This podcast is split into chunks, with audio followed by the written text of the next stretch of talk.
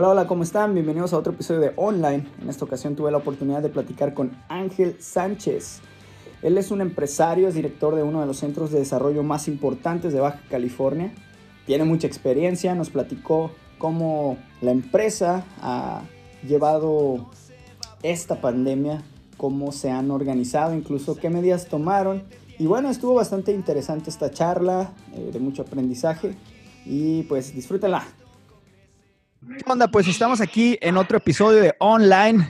Esta noche me toca platicar con otro camarada de, hace muchos años, parece que no, pero cómo se va el tiempo en chinga. Eh, aquí tengo a Ángel Sánchez, el del mundo de la programación y empresario de desarrollo de software. ¿Qué onda Ángel? ¿Cómo estás? ¿Qué onda Irving? Bien, bien. Sí, sí se ve el tiempo volando. Ya, ya güey. Pues 17 años en esto y desde que nos conocemos, pues hasta en el fútbol y todo. Mind, pues es una comunidad, podríamos decirle así, de diferentes empresas que hacen desarrollo de software y tecnologías de la información. Me tocó ser parte un tiempo de esta comunidad y, y, me la pasé muy chingón. Fue la primera vez que en lo particular experimenté que el trabajo puede ser muy divertido, güey, y dejar de ser realmente chamba, ¿no? Aunque tiene sus momentos de tensión, de repente que el 20, la verdad fue una gran inspiración los años en Mind para mí. Este, Gracias. ¿Qué onda, Ángel? ¿Qué, ¿Cómo les va? ¿Qué nos platicas tú de, acerca de Mind? Este, ¿Cómo definirías en sí a Mind? Híjole, pues creo que no lo voy a poder hacer mejor que tú porque creo que las experiencias de la gente que trabajamos ahí es lo que más vale, pero intentando sumarizar, sí es eso, es una comunidad de empresas que todos están eh, con el tema de común denominador el software y la alta tecnología, siendo todavía la empresa principal, el Ancla, la que se dedica a desarrollo del software. Entonces es la que alimenta a las demás con el desarrollo. Servimos al mercado americano principalmente, pero de vez en cuando todavía entretenemos algún proyecto de México que lo que más nos interesa es que sea retador y que estemos impulsando a algún emprendedor mexicano a que realmente quiera demostrar la capacidad que tenemos como país. Eso es principalmente el mind. Y en el tema de lo que dices, pues desde que nosotros empezamos a entender cómo, cómo se hacen los negocios, etcétera, dijimos, hoy no está peleado con que te diviertas. ¿Y cómo le hacemos para querer venir a trabajar todos los días? Entonces pusimos como objetivo que sea un lugar al que todas las mañanas te levantes y quieras ir a trabajar, a pesar de esos momentos de estrés, de frustración que van de la mano en cualquier trabajo. No hay un trabajo que no los tenga. Al contrario, no seríamos una empresa de alta tecnología si no tuviéramos esos niveles de estrés. Pero, pues también el, otra parte que hablabas de, de que sea un ambiente que se disfruta, es lo que hace la balanza para poder cada vez eh, asimilarlo de la manera correcta y cada vez buscar retos mayores. Oye, otra cosa, están muy orientados, tú lo mencionaste, están muy orientados al, al mercado norteamericano. Pues como bien sabemos, es el high tech en desarrollo de software. ¿Cómo tú crees que esto impulsa, vaya, a la ciudad? Porque yo he visto prácticas que se hacen en, en Mind que no se hacen en otra parte. ¿Qué nos puedes platicar de eso? ¿Qué sorpresas se encuentran cuando tratan a los clientes? Va por los dos lados. Nosotros nos la pasamos muchísimo tiempo en Estados Unidos. De hecho, ya tenemos eh, gente de tiempo completo acá. Y desde 2008, que nos pasamos un año completito en San Francisco, básicamente dijimos, tenemos que llevar esta cultura de trabajo no nada más la parte del balance de vida, sino también la parte de siempre estar buscando poner la barra muy alta en cuestión de lo que hacemos. San Francisco tiene la fama de ser la ciudad donde se generan más unicornios en el mundo todavía, entonces pues eso, nivel de productividad, todo lo que está la gente buscando destacar, es algo que queríamos traer a México y pues a Tijuana principalmente porque aquí es donde estamos. Entonces, con eso que hemos sido constantes en estar en Estados Unidos, pues cada que vemos prácticas que vale la pena traer a México, sirve porque empiezan en nuestra, en nuestra empresa, con la rotación que hay en la industria, etcétera, pues se van y llevan las prácticas a otras empresas y al final la comunidad es pequeña y se va nutriendo de todas esas prácticas que podemos traer, además de las que otras empresas locales también traen y se van nutriendo. Del tema de traer a gente de Estados Unidos, empresarios, organizaciones y de todo tipo de personajes, inversionistas, etcétera, pues llegan y se dan cuenta de que Tijuana en particular, y siendo la puerta al menos de, la parte noroeste de México, de los Estados Unidos, hay una realidad que no se esperaban. Hay una realidad que, habla de demasiado talento, talento de muy alto nivel, que es cuestión de invertirle un poco para actualizarlos y entonces podemos empezar a desarrollar cualquier eh, reto que ellos traigan en sus distintas industrias, organizaciones, etcétera. Y afortunadamente eh, somos una industria privilegiada, una empresa que pues nos dan confianza nuestros clientes, la gente que nos visita y no les quedamos mal. Nuestro eh, promedio de trabajo con ellos anda ya muy cercano a los cuatro años con cada cliente que, que, agarramos y tenemos la fortuna de trabajar con empresas por más de 10 años también como, como proveedores. Pues si haces bien las cosas, básicamente se dan cuenta que puede ser mexicano, puede ser eh, latinoamericano en general y está el talento y está la, infraestructura. Se dan cuenta de la otra de la otra realidad que en Tijuana, todo el tema de gastronomía, todo el tema de, de, entretenimiento, de distracciones que pueden tener y que lo tienen a 20, escasos 20 minutos manejando. Y mucho gringo le da miedo, ¿no? Cruzar a, a Tijuana piensa que se va a encontrar con un rancho lleno de balazos, se sorprenden. Oye, y he visto que se, se, están expandiendo, ¿no? Aquí en Tijuana, pues seguimos siendo mexas, pero estamos un poquito más acostumbrados al pedo de cruzar, güey, de la frontera, de ir a Estados Unidos, algunos diarios, güey. Entonces te acostumbras, ¿no? A, a, la vida, a la onda de llegar, no sé, a una zona muy gringa, vámonos a downtown y, y te acostumbras como, a cómo es y no te sorprendes. Pero la forma de trabajo, güey, en, más hacia el al sur de México, ¿cómo les fue allá, güey? ¿Cómo te encont se encontraron a, a la cultura laboral? Qué show. Seguros son diferentes, es muy diferente Sinaloa, Monterrey y otras ciudades que hemos ido a hacer eh, esfuerzos de reclutamiento, Guadalajara, etcétera. Pero nosotros, nuestros esfuerzos hacia allá es por reclutar talento, no tanto buscar abrir el mercado y nuevos negocios. Okay. Hasta ahorita solamente es por temas de talento y lo que hemos encontrado es que a pesar de las diferencias, este tipo de, de, de industria, forma de trabajar y las prácticas que traemos, pues básicamente alguien que ya es eh, experto en el tema o gente que tiene suficiente experiencia, pues traemos todas las prácticas para bajarle a los niveles de estrés, a los niveles de, sobrecarga que normalmente tenemos en la industria, eh, que si bien no se puede lograr de, la noche a la mañana, pero con la constancia y con, el perfil de clientes que cada vez conseguimos buscando, logramos hacer una, una oferta muy atractiva para el talento. En Monterrey es donde ya tenemos una, una oficina operando, eh, ya tenemos más de mil metros cuadrados de oficina. Actualmente tenemos 53 colaboradores en Monterrey y nuestra meta 2020, espero que a pesar de la pandemia terminemos con más de 100 colaboradores este año. Para los que no saben, Ángel también tiene una buena derecha, de, por ahí me tocó verlo meter los tres buenos goles que ni celebraba porque no sabía que habían sido gol, pero... no, no sé. ¿Cuál es tu responsabilidad que haces en Mind tú? Ok, en Mind como tal soy uno de los cofundadores y mi rol principal ahí es eh, el director general de Arcus Nexus, la empresa que desarrolla software a la medida. Aparte de las fiestas, porque esas se ponen buenas. Exacto, al final del día, pues más fácil, la manera más fácil de, de, responder por mi rol es soy el responsable de que todas las áreas operen okay. y funcionen de manera óptima.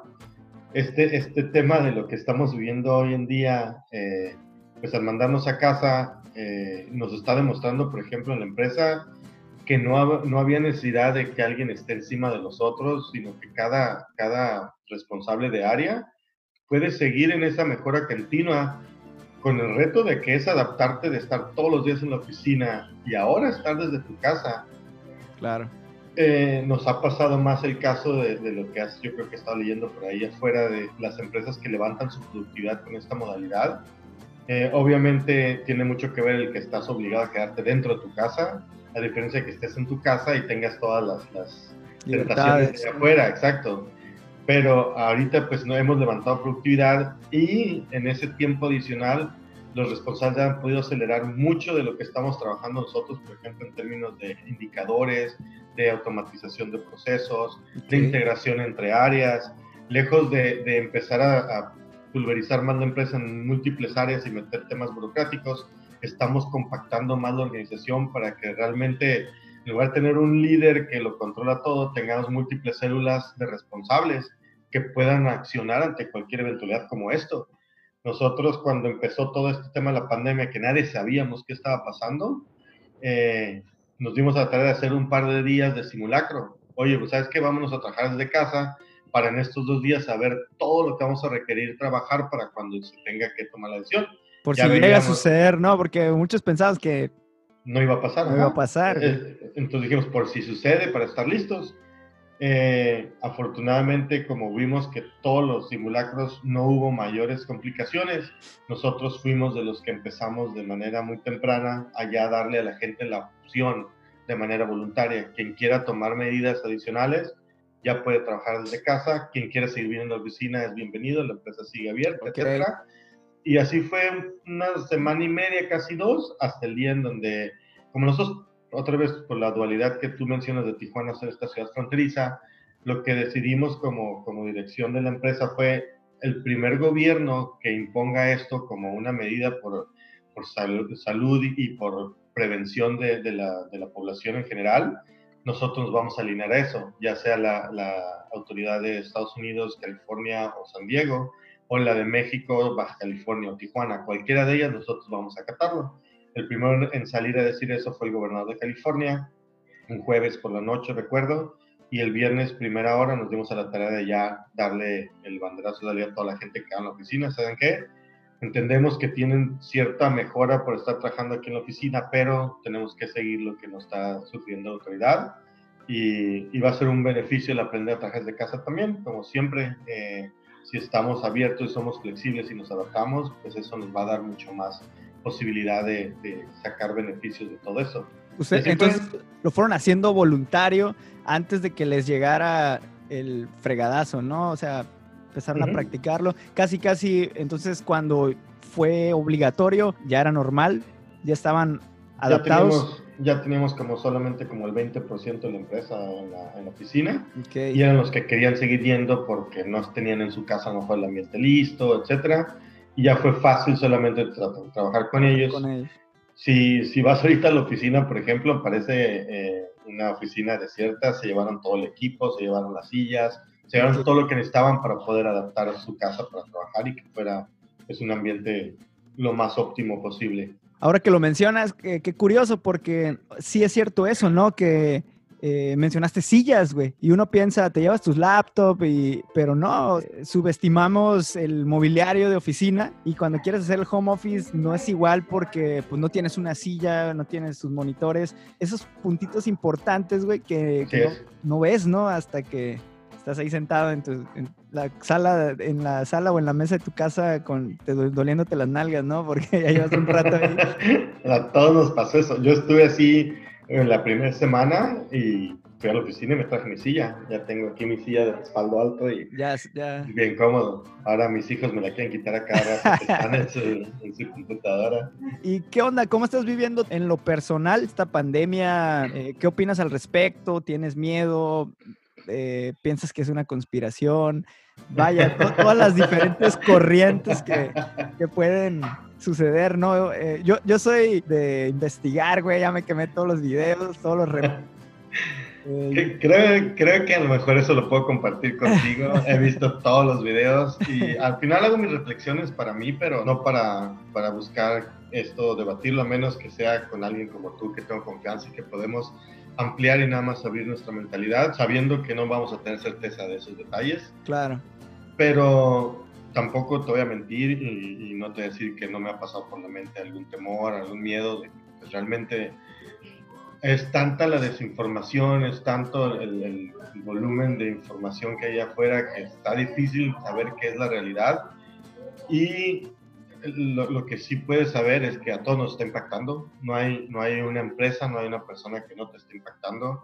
Yo creo que a ti también te pasó por la cabeza algún día, oye, pero pues ningún conocido mío se ha enfermado ningún conocido se ha, se ha, fallecido. Y ya hoy, no sé tú, pero yo sí tengo conocidos que enfermaron. Afortunadamente, la mayoría, dos o tres casos, se han recuperado, como es lo que escuchábamos desde el inicio que pasaba en China, en Italia, en España. Desafortunadamente, también ya me enteré de, de alguien cercano a la familia Mine que falleció. Precisamente tenía todos los, los eh, cuestiones crónicas que diabetes, hipertensión, obesidad, etcétera, pues que no no estaban a su favor y entonces llegaron a enfermar como esta y... es, lo, que es lo triste, ¿no? Esa es la parte triste.